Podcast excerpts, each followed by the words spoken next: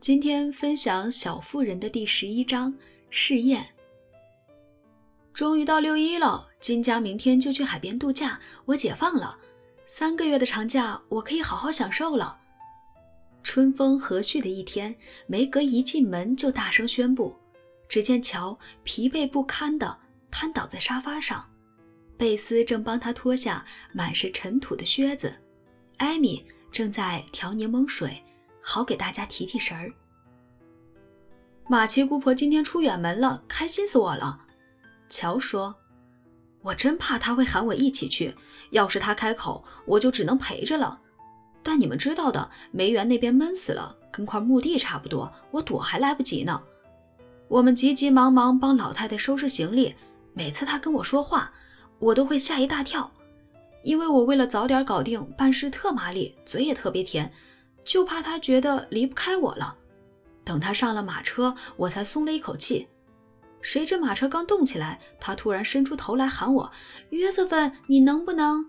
吓得我转身撒开脚丫子就跑，压根儿没听见他后头说了什么，一直跑过街角，我才觉得安全了。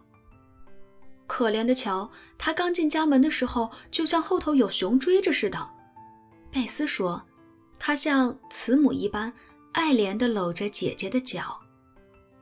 马奇姑婆就是个戏水鬼，对吧？艾米边说边挑剔地品尝她调好的饮料。她说的是吸血鬼，不是什么水里的玩意儿。不过没关系啦，天这么暖和，某人用词不当就忽略不计了。乔嘟囔着。放假你们打算干什么呀？艾米问，机智地转换了话题。我要好好睡觉，什么事儿也不做。梅格舒舒服服地陷在摇椅里。整个冬天，我每天一大早就被喊醒，成天都在给别人干活。现在嘛，我要好好休闲娱乐，想干嘛就干嘛。不行，乔说，这种懒洋洋的过法不适合我。我刚搬了一大堆书，打算坐在老苹果树的树杈上，好好享受这段美好时光。要是没有云。别说云雀，艾米赶紧说：“刚才那句戏水鬼被姐姐嘲笑，她还耿耿于怀呢。”我想说，要是没有夜莺陪我的话，反正我要跟老李一起玩，这个说法更合适，因为他有个好嗓子。我们也别上课了吧，贝斯，先好好玩玩，好好歇歇。姑娘们就该这样嘛，艾米提议。嗯，好吧。只要妈妈没意见，我想学弹几首新曲子。娃娃们也该添几件夏天衣服了，他们可惨了，老是没衣服穿。妈妈，这样行吗？梅格扭头望向马奇太太，她正坐在被姑娘们称为“妈咪脚”的地方做针线活儿。你们可以先试一个星期，看看感觉怎么样。我想到星期六晚上。你们就会发现，光玩不干活儿，跟光干活不玩一样难受。哎呀，才不会呢，肯定会很好玩，我确定。梅格喜气洋洋地说：“我提议，咱们一起举杯，就像我的老朋友兼老伙计萨瑞冈普说的那样，永远找乐子，不用干活。”这时，柠檬水刚好传过来，乔便举起杯子，大声说道。大家快活地举杯畅饮，接着就开始试验。那天剩下的时间就这么被消磨掉了。第二天早上，梅格赖到十点才起床。他一个人吃早餐，觉得没劲儿极了。屋里看上去空荡荡、乱糟糟的，因为乔没往瓶里插花，佩斯没有打扫卫生，艾米的书丢了一地，只有妈咪脚。还跟往常一样干净整洁，让人看着就舒服。梅格坐在那儿悠闲地读书，也就是一边打哈欠，一边幻想可以拿工钱买什么样的漂亮夏装。乔早上跟老李在河上划船，下午坐在苹果树上边读《世界之广》边抹眼泪。贝斯把洋娃娃一家住的大壁橱翻了个底儿朝天。想要重新布置一下，但刚弄到一半就烦了。便丢下乱七八糟的一大摊，直接跑去弹钢琴了。很庆幸用不着洗碗。艾米整理了一番自己的小凉亭，穿上最漂亮的白色连衣裙，梳好一头小卷发，坐在金银花下画画，希望别人看见了打听这位年轻的画家是谁。可惜没有人经过，只爬来一只好奇的大蜘蛛，饶有兴趣地打量他的大作。他只好出去散步，却赶上倾盆大雨。回家时，已经淋成了落汤鸡。晚上吃茶点的时候，大家交流感想，一致同意这天过得挺开心，只是显得特别漫长。梅格下午出去逛街，买回一块可爱的蓝色薄纱，但才开才发现不耐洗，被这个小小的事故惹得有点不开心。乔划船晒得鼻子脱了皮，看书看得太久，又开始犯头疼。贝斯被乱糟糟的壁橱弄得心神不宁，又发现一下子根本学不会三四首曲子。艾米后悔把连衣裙弄湿了，因为第二天就是凯蒂·布朗家的舞会。这一下，她就像被宠坏的弗洛拉·麦克弗林西小姐一样，没东西可穿了。但这些都是小事儿，他们向妈妈保证试验进展顺利，妈妈只是笑笑，什么也没说。在汉娜的帮助下，做完了姐妹几个丢下的家务活儿，把家里收拾得整整齐齐，保证家庭机器正常运作。这种休闲娱乐导致的结果令人震惊，大家都觉得不自在，日子似乎越过越长。他们的脾气像天气一样变幻莫测，每个人都心烦意乱，因为手只要闲下来，魔鬼就会趁虚而入。梅格奢侈了一把，把针线活拿去给别人做，却发现时间怎么也打发不掉。他本想把衣服改成莫法特一家的时髦样式，却一不小心剪坏了。乔闷头看书。直看到眼冒金星，一看到书就想吐，性子也越来越暴躁，甚至跟好脾气的老李吵了一架。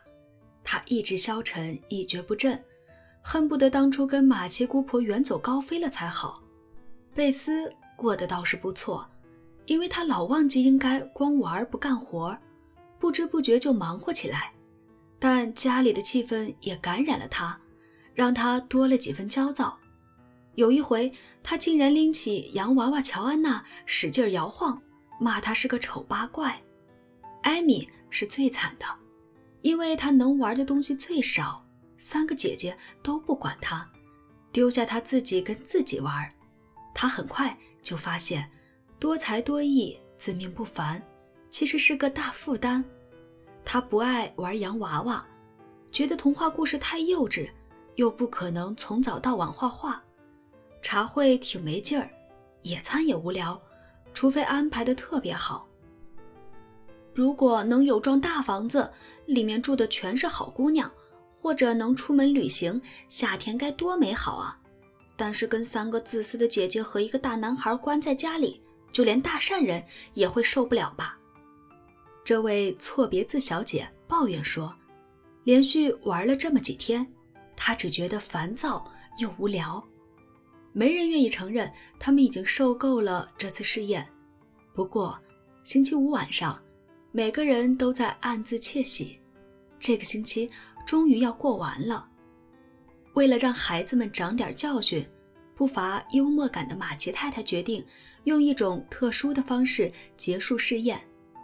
她给汉娜放了个假，好让姑娘们尝尝光玩不干活的滋味。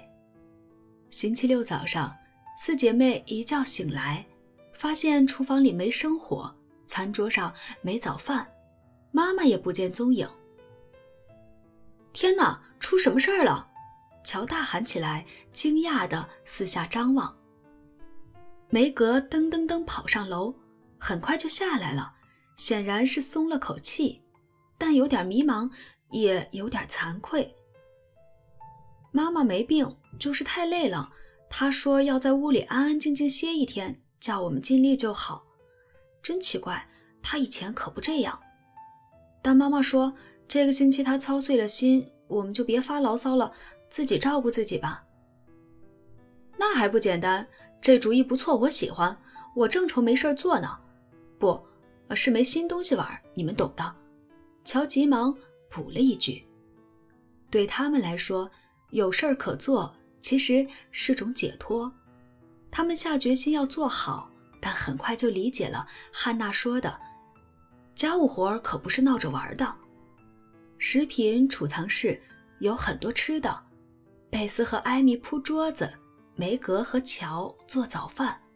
边忙活边纳闷儿，为什么仆人老说做家务辛苦？